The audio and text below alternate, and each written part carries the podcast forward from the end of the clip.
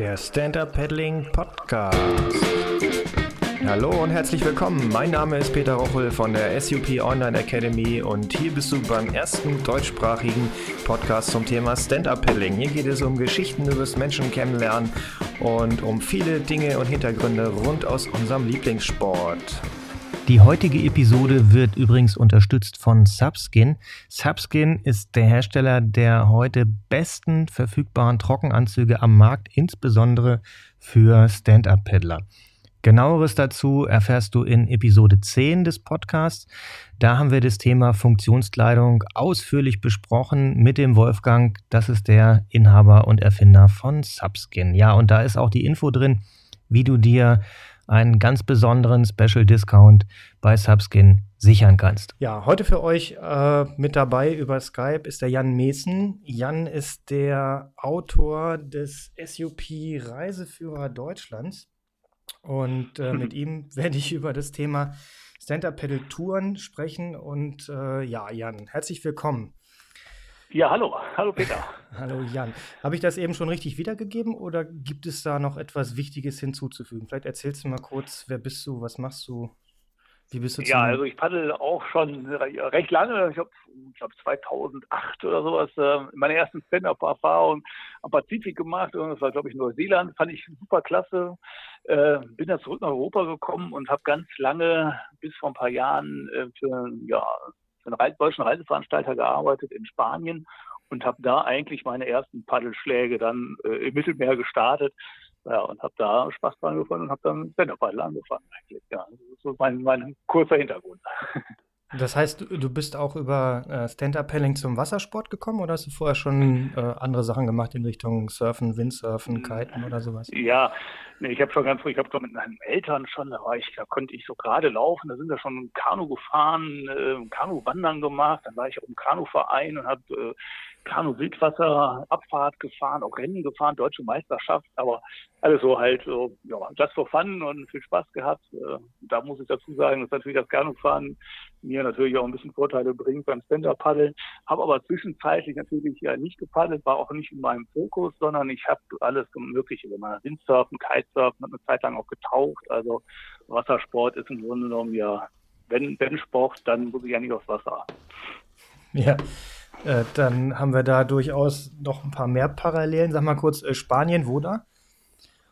Ich habe auf Mallorca gearbeitet. Ich war, wie nannte man das so schön, Regionalleiter, Area Manager für, wie gesagt, für den deutschen Reiseveranstalter und habe dort ja Personalverantwortung gehabt und äh, ja, den Service mitkontrolliert und, und solche Sachen gemacht. Ja, schöne Gegend. Ja, das äh, kann ich bestätigen. Ich war ja selbst auch äh, über 15 Jahre in Spanien, allerdings nicht äh, auf den Inseln, sondern Festland. Sag mal, und äh, mit der Wassersporthistorie, warum bist du dann ausgerechnet auf dem SUP hängen geblieben? Was ist daran so viel besser als an den anderen Sachen? Ja, ich weiß nicht, das vielleicht liegt so ein bisschen am Alter auch. Ähm, es ging mir ein bisschen auch darum, dass das, wie sagt man so, ich komme aus dem Rheinland, da sagt man so ein bisschen das Gerödel hier, immer das aufzubauen. Ich habe eine Zeit lang wirklich auch gerne gekitet, äh, aber wo kitet man dann, ja, äh, in Spanien schwierig, das wurde auch immer alles voller, die Strände wurden voller.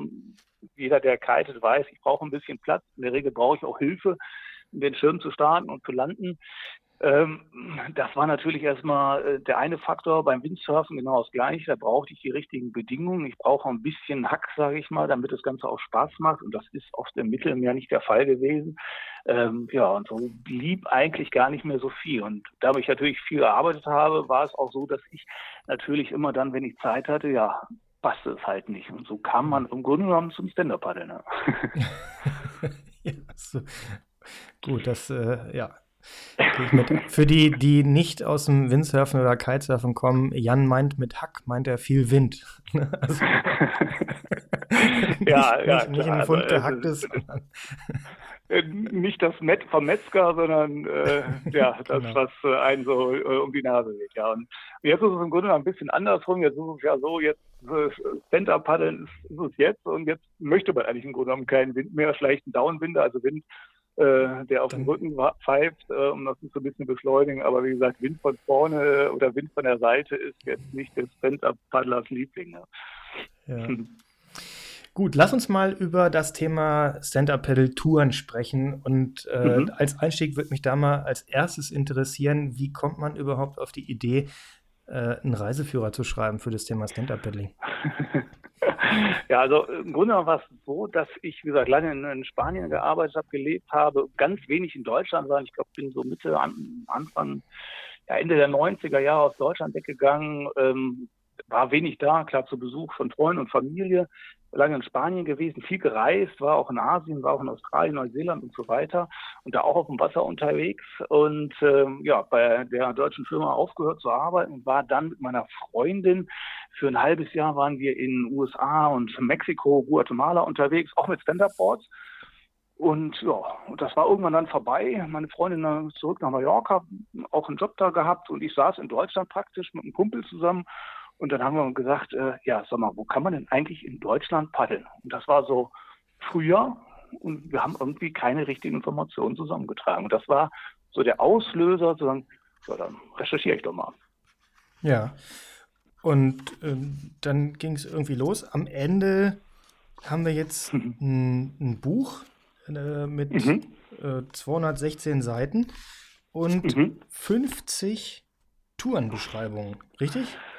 Ja, sogar ein bisschen mehr. Also sind 50 Spots sind das sozusagen. Das bedeutet, ein Spot unterteilt sich ja zum Beispiel auch in verschiedene Möglichkeiten, wie ich den befahren kann. Nehmen wir zum Beispiel mal den Chiemsee.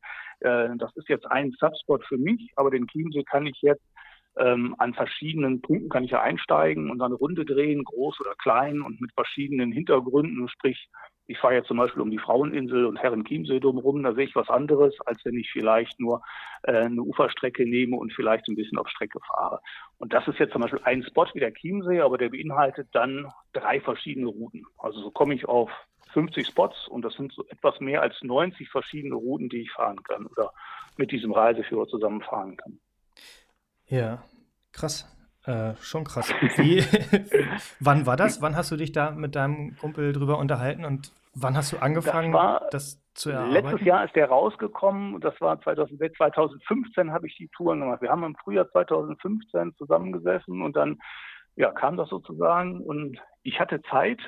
Ein bisschen Geld war noch über ähm, und so habe ich mir, wie gesagt, mein Hund geschnappt, mein Wohnmobil geschnappt oder dafür sogar eins gekauft gebrauchtes Schätzchen und äh, bin dann quer durch Deutschland gefahren, äh, um das alles, ja, was jetzt in dem Reiseführer sozusagen auftaucht, bin ich auch alles gefahren, habe alles recherchiert äh, und habe das dann in dem Winter darauf dann zusammengetragen, äh, am Computer viel gesessen, natürlich, äh, so, das dann verfasst und dann ging es in Druck über den DKV. Jetzt kann man das Teil kaufen. Und so an, der, an den Rändern des Notiz, der Notizzettel, die du da zwischendurch wahrscheinlich gemacht hast, hast du dann mal eben noch mit aufgeschrieben, äh, was so Verhalten in der Natur angeht, wie man solche Touren vorbereitet, äh, wie man, was sonst noch so zu beachten ist, weil da steht ja noch eine Menge mehr drin als nur Touren. Das ist ja im Prinzip schon fast ja, äh, so ein bisschen ja. so, so, ein Grundlagenwerk auch zu Anfang, ne? Genau, das hatten wir dann mit dem, das war so ein bisschen, das kam auch über den Verlag noch zustande, dass wir gesagt haben, die ersten Seiten äh, drehen sich ganz viel auch ja um Grundlagentechnik. Äh, Beispiel, wie kann ich am effektivsten eine Kurve fahren? Wie stehe ich auf dem Board auf? Wie pumpe ich vielleicht mit ähm, einem Inflatable, also einem Eishub, bequem auf, ohne dass es vielleicht auf den Rücken geht. Diese Informationen hatten wir dann zusammen überlegt mit dem Verlag, die bringen wir auch noch in den Reiseführer mit rein, weil dieser Sport ja jetzt auch noch nicht so verbreitet ist, dass man sagen kann, jeder weiß im Grunde genommen, worum es geht, sondern wir liefern das sozusagen, diese Informationen mit. Das ist so der, der Hintergrund noch deshalb. Ja. Also ich stelle mir das vor wie ein Riesenhaufen Arbeit. Ich weiß inzwischen selbst, was es bedeutet, ein Online-Kurssystem aufzusetzen äh, für das Thema Fließgewässer, Grundkurse und Co. und wie viel Arbeit dahinter steckt. Das ist ja jetzt hier in dem Buch äh, mit Sicherheit nicht allzu viel weniger gewesen. Wenn ich mir stimmt, so die. Stimmt. Ja. Ja, also wir haben jetzt noch nicht, genau, du weißt jetzt wahrscheinlich noch nicht, wie lange ich äh, tatsächlich gebraucht habe, aber wir stellen uns mal vor, dass es ungefähr ein ähnlich großer Aufwand ist. Wie lange, ähm, nee, nicht wie lange. Jetzt, ähm, wenn du mal so überlegst und dir die 50 Spots anguckst oder nochmal Revue passieren mhm. gibt es da so Schlüsselerlebnisse, wo du sagst, so, das ist so für mich irgendwie der Lieblingsspot geworden oder das war am beeindruckendsten oder Gibt es da ja, die ganz, ganz äh, unterschiedlich. Also manche Sachen, ähm, klar, die, die sind äh, aufgrund von der Lage, zum Beispiel, wenn man jetzt so, so einen Klassiker nimmt, wie zum Beispiel den Chiemsee oder den Staffelsee unten auch in, in Süddeutschland, dann ist das natürlich, das ist das Highlight allein aufgrund dessen, weil das, das, das Wasser ist angenehm, es ist meistens ist kein Wind, man hat ein perfektes Panorama. Das sind so Schlüsselerlebnisse, wo ich dachte, das ist schon toll. Aber es ist jetzt nicht so, dass das bleibt jetzt in Erinnerung. Eins der tollsten Erlebnisse war, war zum Beispiel auch oben in Schleswig-Holstein auf dem Plöner See. Das hängt natürlich jetzt auch damit zusammen, da bin ich unheimlich früh aufgestanden. Also es war Hochsommer, ich bin mit dem Sonnenaufgang, stand ich auf dem Wasser und das ist ein Erlebnis, das kommt mir jetzt in dem Reiseführer natürlich, kann man das so nicht rüberbringen, aber mhm. es ist für mich selber natürlich toll, wenn man da steht. Äh, man hat eine große Wasserfläche wie den großen Plöner See und man ist da morgens früh völlig allein. Das Wasser ist spiegelglatt, äh, selbst die Vögel sind noch ruhig und man fährt da ganz ge geschmeidig gelassen über diesen See. Das sind so Erlebnisse, wo ich denke, das lohnt sich. Also ich kenne den Plöner See von früher. Wir sind da oft, also meine Eltern, meine Mutter hatte da einen zweiten Wohnsitz und ähm, mhm. da sind wir oft segeln gewesen. Wir hatten lange das größte Schiff, was da war, ähm, also ein größerer Jollenkreuzer. Und das mhm. Geniale ist ja, gibt es ja ohne Ende Inseln auf diesem Plöner genau. Zum Beispiel. Ne? Und dann hast du die Schlösser genau.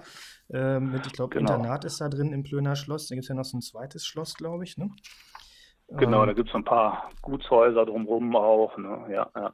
ja, und dann und, hier ja. diese, diese weißen Strände hat man da teilweise. Ne? Wie heißt das noch? Ähm, Weißenhäuser Strand? Nee, ich weiß gar nicht, wie heißt das denn da? Nee, das ist woanders. Ja, Prinz, das ist ja in Osten. Ja, der also, Prin, genau. die, Prinzen, die Prinzeninsel. Prinzen, die, Prinzeninsel war das, genau. Prinzeninsel, die, die sich da reinzieht, äh, wo auch Strände sind. Und wenn man da früh morgens ist dann und selbst im Sommer, dann denkt man, ja, wo sind die ganzen Leute? Klar, die sind dann nachmittags oder mittags irgendwann da, aber es ist dann, wenn man dann ja um sieben, um halb acht morgens dann irgendwie über den See schon gequert hat, den See schon gequert hat und man ist dann da und macht seine erste Pause, das ist schon, sind schon tolle Erlebnisse. Und das ist halt so ein bisschen, muss ich immer sagen, auch jemand, der mich so fragt, so wie du jetzt vielleicht auch, was war denn jetzt so das Highlight? Und dann muss ich immer sagen, das Highlight hängt auch immer damit zusammen, wie sind natürlich die Bedingungen. Ne? Wie, wie, windig ist es, wie, wie warm ist das, das, Wetter und wie bin ich auch drauf? Ne? Habe ich schlecht geschlafen, habe ich viel geschlafen und dann, oder mit wem bin ich vielleicht auch unterwegs? Und dann ergibt sich daraus natürlich, fast aus jedem Spot kann man dann schon ein Highlight kreieren. Ne? Ja, jetzt äh, zum Thema Wind äh, und dazu, wie du den Führer aufgebaut hast, in sich, wie du die mhm. Spots mhm. beschreibst. Hm, das hast du ja mit eingebaut, ne? Also ich sehe hier äh, überall die Links zum aktuellen ähm, Subwetter, mhm, ähm, genau. dass du da also auch einfache Möglichkeiten bietest, sich da schlau zu machen. Ja, wir, wir haben, ich habe eine Kooperation, das heißt, äh, ein Bekannter, ein Freund aus der Schweiz, der hat äh, ja sozusagen äh, eine Homepage äh, aufgesetzt mit und äh, die Links, die jetzt im Reiseführer sind, die verweisen auf diese Page und die geben das Wetter exakt wieder, wie es momentan halt da ist, für, für jetzt augenblicklich und für eine Prognose für die nächsten Tage, wo man genau sehen kann, wie sind jetzt äh, ja die Windverhältnisse, was für uns als Software ja nicht ganz unwichtig ist, und wie sind überhaupt die Wettervorhersagen für, für die nächsten Stunden und Tage. Und das mhm. explizit dann halt für jeden äh, Subspot, der auch in dem Reiseführer aufgeführt ist. Jetzt mal, klar, ich meine, du verkaufst den äh, Reiseführer, du hast ihn geschrieben, ist dein Baby, du, du äh, verdienst dann dir ein bisschen Geld mit dazu und natürlich ist er mhm. grundsätzlich so für, für, für jeden Stand-Up-Paddler. Gibt es irgendwie so einen Bereich, wo du sagst, so ins, besonders hast du die für die Leute geschrieben? Ich sehe hier, es gibt noch Bewertungen für die Spots, äh, ob das mal eine Tour ist für zwischendurch oder äh, ob es irgendwie was Anstrengenderes ist. Äh, wer ist so die Hauptzielgruppe, an die sich dieser Reiseführer wendet? Grunde genommen ist das, äh, geht es da Leute, die Touren paddeln möchten oder sich den ganzen Tag mit Stand-Up-Paddeln beschäftigen möchten. Also es ist jetzt nicht, äh, der Reiseführer ist jetzt nicht dafür gedacht, wenn jemand sagt, ja, ich möchte mal kurz eben äh, den und den Spot fahren. Das sind alles Touren, die im Grunde genommen länger sind und wo man sich schon ähm, je nach ja, Geschwindigkeit und äh, die ich selber zurücklegen möchte, muss man sich da teilweise einen Tag schon für Zeit nehmen oder einen Dreivierteltag für Zeit nehmen Ähm, das ist erstmal so der, der Hintergrund für Leute, die halt gerne Touren paddeln möchten. Und das müssen jetzt auch nicht ähm, alles Paddler sein, die absolut fit sind. Also man muss jetzt nicht einen 8er oder 9er Schnitt fahren können mit, mit seinem Raceboard, sondern man kann auch gemütlich paddeln. Es gibt überall Möglichkeiten, auch Pausen zu machen. Die sind auch alle beschrieben. Und man kann verschiedene Spots auch so kreieren, sich selber so zusammenstellen, dass man da auch ja für seine Ansprüche dann äh, was was findet. Ne? Und äh, das ist auch der Einfachheit halber geschuldet, dass die Leute, die dann diesen Reiseführer jetzt haben und sehen sich einen Spot an, dass sie dann sehen, ah ja, hier ist der Einstieg und da komme ich auch wieder raus und ich muss jetzt nicht das Außen noch hin und her fahren oder ich muss jetzt hier nicht noch weit laufen oder oder oder. Das kann ich alles anhand der Karten und der Beschreibung dann recht einfach zusammenstellen. Ja. Jetzt äh, habe ich so gehört von äh, so ein paar Leuten, die sich das mhm. überlegt haben für den, äh, mhm. äh, also kaufen sie jetzt diesen Reiseführer oder kaufen sie nicht. Kostet, können wir schon sagen, mhm. ne? ich glaube 27,80 Euro. Genau. Und mhm. äh, dann hieß es so, ja, äh, das ist ja so übers ganze Land verteilt. Genau. Einsatz, äh, also ja, richtig, sehe ich. Aber äh, es gibt ja durchaus äh, hier jetzt bei uns mal, du bist aus Neuss, äh, wir sind hier mhm. überwiegend in Köln. Da gibt es mhm. ja so einen Umkreis von, äh, ich sag mal, 100 Kilometer, wo man so innerhalb von anderthalb Stunden mit dem Auto noch hinkommt. Gibt es einen Halterner Stausee.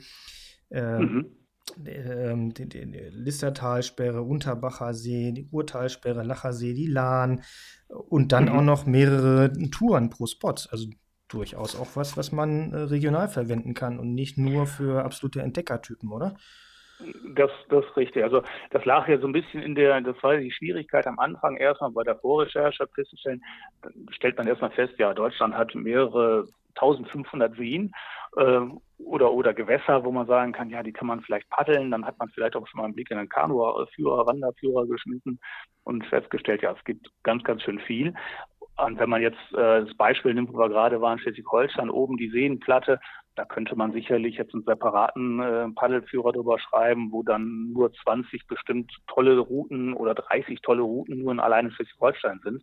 Aber das war ja eben nicht der Hintergrund, sondern der Hintergrund ist, Deutschlands schönstes Spots zu nehmen. Und da war es natürlich dann, oder lag es dann auch an uns oder an mir, zu sagen, wir verteilen natürlich auch die Spots ähm, in, in, ganz Deutschland und suchen auch dann oder finden dann auch Spots, die dann halt im Nahkreis sind und für jeden sozusagen ja was dabei ist. Und ich kenne auch Leute, wir haben auch, äh, ich habe schon Kontakte und äh, Resonanzen bekommen, die sagen, ja, wir sind auch schon äh, hinterher wir haben einen Reiseführer gekauft und wir hatten eine Woche Urlaub und sind dann von Bayern nach Mecklenburg gefahren und haben dann da die Routen abgefahren. Also das ist auch so der Hintergrund, was so sein soll. Ne?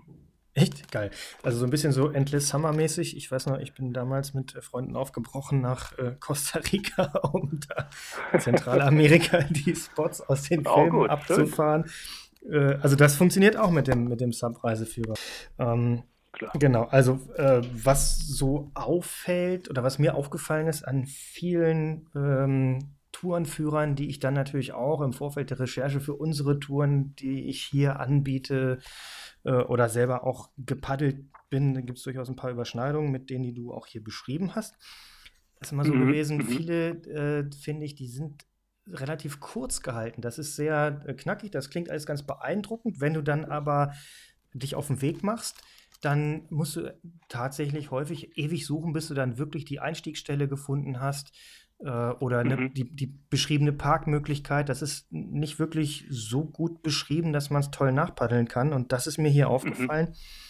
Ähm, das scheint ihr da echt gut gelöst zu haben, zumal ihr ja auch die genauen äh, Koordinatenangaben noch mit drin habt, mit den ähm, genau. GPS-Koordinaten. Das heißt, du kannst dir das vorher raussuchen, äh, kannst genau. äh, deine, deine, deine, deine GPS-Uhr oder vielleicht ein, ein, äh, ein, Handgerät oder was programmieren und hast dann da auch die Ein- und Ausstiegsstellen mit drin. Genau, genau. Also das, das war so ein bisschen auch der Hintergrund, als wir dann, äh, als wir überlegt haben, das, äh, den Reiseführer aufzulegen und das überhaupt zu machen, dann war das mit auch einer Erkenntnis. Klar gibt es äh, im Internet, findet man immer irgendwelche Leute, die Routen beschrieben haben. Es gibt auch verschiedene Pages, wo man dann äh, Leute dann ihre Routen reinstellen.